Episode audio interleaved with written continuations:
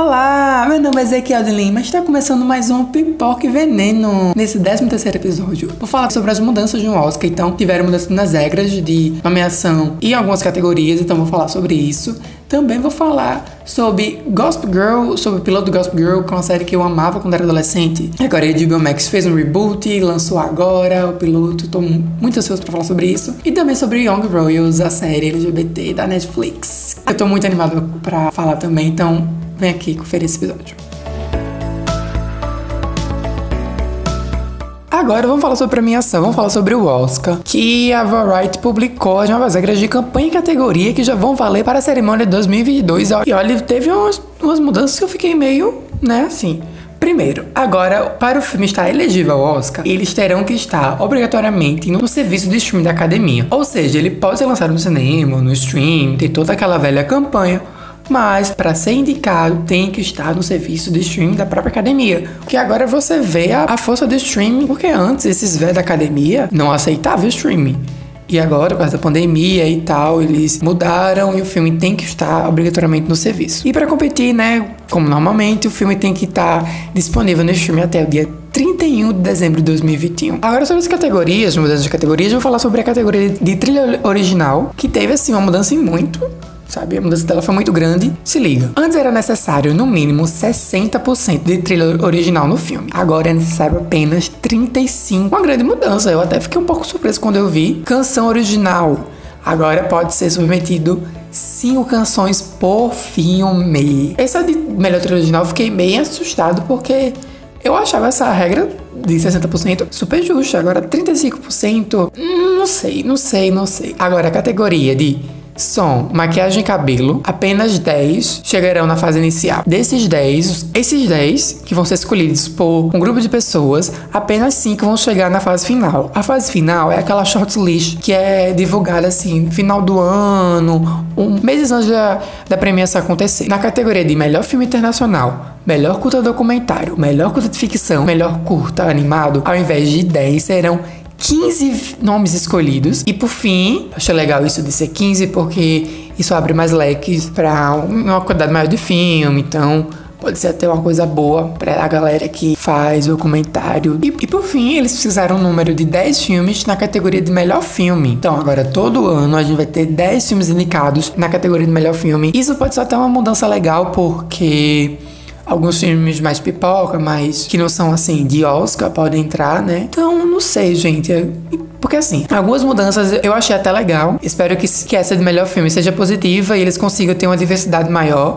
Eu sei que parece piada falar de Oscar, diversidade, mas a academia ou se adapta com o novo público, exige isso, ou ela vai perder a relevância. Entrando agora no mundo das séries, vamos falar de uma série que eu amo. Que eu era super viciado quando eu era mais novo. Eu tinha. Eu tinha, eu tenho os livros, são 12 livros, eu tenho os boxes de DVD, tô falando de Gospel Girl, que teve o reboot feito pela HBO Max, que estreou dia 8, né, na quinta-feira, na plataforma. Minhas expectativas para esse, pra esse reboot sempre foram altas, porque eu amo Gospel Girl, então quando eu soube que ia voltar. Na verdade, assim, no primeiro eu fiquei, hum, será que vale a pena? Será que tinha mesmo que voltar, né? Fazem nove anos que a série acabou, então nem tá tão antiga assim. Mas, enfim, saiu as fotos, eu pensei, hum, aí depois saiu que seria, na verdade, uma continuação no mesmo universo. Então, pode ser legal, hein? Então, eu assisti esse primeiro episódio com um hype um pouquinho acima, assim, um pouquinho lá em cima. E, gente, primeiro, ouvir a Christian Bell narrando foi algo muito nostálgico. Muito, muito, muito, porque a voz dela era a alma da série, assim. A gente tinha a Blast, tinha a Serena, a gente tinha a Georgina, né? A Jenny, que são personagens maravilhosos, mas é, a voz dela narrando era o que dava o tom da série. Então ouvir ela, ela narrando de novo foi algo muito bom. Inclusive, a primeira cena do episódio, né, desse primeiro episódio, é igual ao piloto 2007. Então foi algo assim muito legal de ver. E eles atualizaram a série. Algumas coisas de Gossip Girl não, não envelheceram bem. É uma série que hoje tá datada. Sabe, sim, se você voltar um pouquinho no primeiro episódio, o Chuck leva um soco porque ele assedia Jenny, né? Então, assim, tem muitas coisas. Eu lembro que no, na última temporada o Nate fica com a menina que é menor, tem todo o lance do relacionamento do Chuck e da Blair ser totalmente tóxico. A amizade da Blair e da Serena também não são amizade que seja um exemplo. Então, eles atualizaram a série, então eles falaram de coisas. Ela tá, uma timeline do Twitter da série, resumindo, se eu fosse resumir ela em uma frase, ela, timeline do Twitter. Porque, da mesma forma que ela é fútil, ela dá uma militada ali, militada bem artificial, bem básica, militada aqui, para refletir, né, como essa nova geração tá preocupada, ou talvez nem tanto. E eu vou falar de um pequeno spoiler. Esse primeiro episódio não tem muito spoiler não, assim, esse específico me incomodou. A gente já descobriu que é o Gossip Girl. Na verdade, são um grupo de professores, liderados, né, entre aspas, pela personagem Kate, a professora da, da escola. E eu achei isso muito sem noção. Muito, muito, muito, muito sem noção. Não gostei. Como Gossip Girl, quem era, descobri quem era Gossip Girl pra mim, na série original, não me importava. Tanto que quando teve a revelação lá, povo, ai, o Dan, fiz, ah, gente, é o Dan, tá, que legal. Acabou a série, que pena.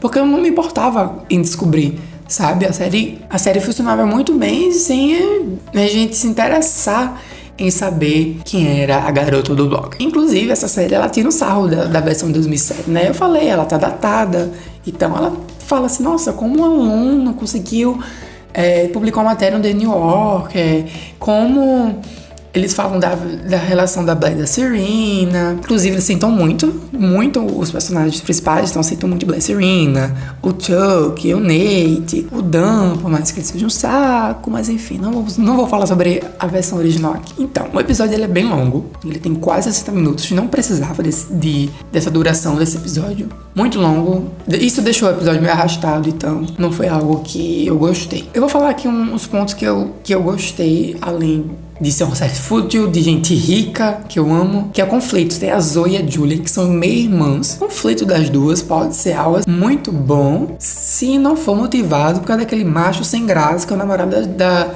da Julian. Se eu não me engano, o nome dele é Albi. Não tô lembrado o nome dele muito bem. Eu tô no primeiro episódio, gente, e não peguei o nome de todo mundo ainda. E eu fiquei, tá, poxa, duas personagens muito boas mas que espero que essa não seja a motivação delas. Possível trisal entre a Audrey, o Max e o AK é algo que me interessa muito, então eu tô assim super atento, quero sim ser na ideologia, porque, gente, eu tô aqui pra ver putaria mesmo. Se, eu quisesse ver outra coisa, eu ligava na, na, no canal Aparecida. E a série foi massacrada, né, gente? Os críticos, né, eles tiveram acesso aos quatro primeiros episódios e meteram pau. Eu, tudo que eu vi até agora, tirando o plot de quem é a Gossip Girl, eu amei. Eu gostei de todos os personagens, tá? menos da Hope, né, da Audrey, e do Na Hora da Julie, já falei, óbvio, eu achei os dois super sem sal. Assim, talvez eu goste deles, né, é só o primeiro episódio. Eu posso mudar minha opinião entre os dois, inclusive provavelmente vai, né, ainda tem mais nove episódios pra frente. E isso é assim, gente, eu espero uma temporada bem fútil, com muito drama de gente rica, porque é disso que eu gosto. Mudando de assunto e agora falando sobre Netflix, sobre Young Royals, essa série LGBT sueca que estreou dia 1 de julho, que eu assisti assim, gente, sem dar muita, muita bola, assisti por assistir, queria uma série assim, um pouco mais leve pra assistir no final de semana. E, gente, acabei me apegando a essa série de uma forma. Então, a série vai falar sobre William, que é um príncipe. E após um vídeo do qual ele aparece brigando, viralizar, ele é mandado para o internato. Chegando lá, ele conhece o Simon, e os dois se apaixonam. Não é spoiler, isso tá no trailer. Inclusive, fique tranquilo, não vou falar nenhum spoiler da série. Não vou querer estragar a experiência da série para vocês. Mas a série, ela é para sofrer. Se você assistir essa série assim, ah, vou assistir para. Não, você vai sofrer. Tá? A série ela vai contando como é assustador toda a parte de se descobrir, porque o William tá se descobrindo, então tem aquele medo, ele é um príncipe, tudo fica mais intenso, né? Também porque ele é uma pessoa que não sabe tomar decisões. E assim, no início eu não me importei muito com a história dos dois, mas com o passar dos episódios eu consegui me sentir mais conectado, sabe? Eu queria saber mais dos dois. Principalmente do Simon. Simon é um personagem maravilhoso. É um personagem que você fica apegado, você quer ver o bem dele. Mas é aquela coisa, gente, né? Como já dizia aquele velho ditado: onde tem gay, não tem paz. Durante a série acontece algo, não vou falar o que é, que praticamente impossibilita que os dois fiquem juntos. sabe? Assim, uma merda assim muito grande. E a partir daí, acho que é mais ou menos no terceiro ou no quarto episódio que isso acontece. O tom da série ele muda de um romance soft entre dois jovens para ser um romance triste. Você fica triste.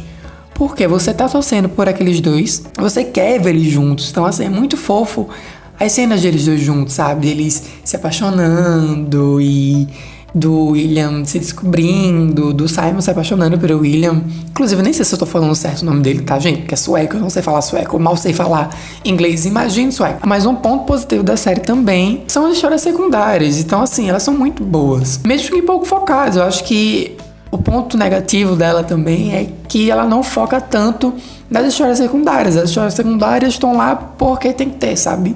Porque não pode ficar só nos dois, nos dois. E eu acho que eles desperdiçaram uma história enorme com a Sarah e com a Felice, porque elas são as melhores, elas são com as personagens. Assim, a Sarah, talvez algumas pessoas não gostem, principalmente lá pro final da série. Eu gosto dela, gente. Eu acho que escolhas, e todo mundo já fez uma escolha ruim na vida.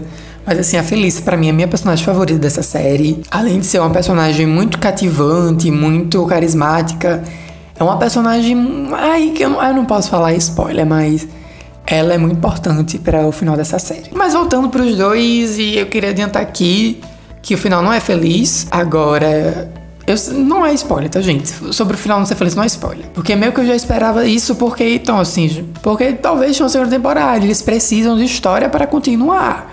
E ele é um príncipe, sabe? Então imagina um príncipe se assumir, sabe? Quem estudou história sabe que, né, monarquia não é a coisa, não é a melhor coisa do mundo.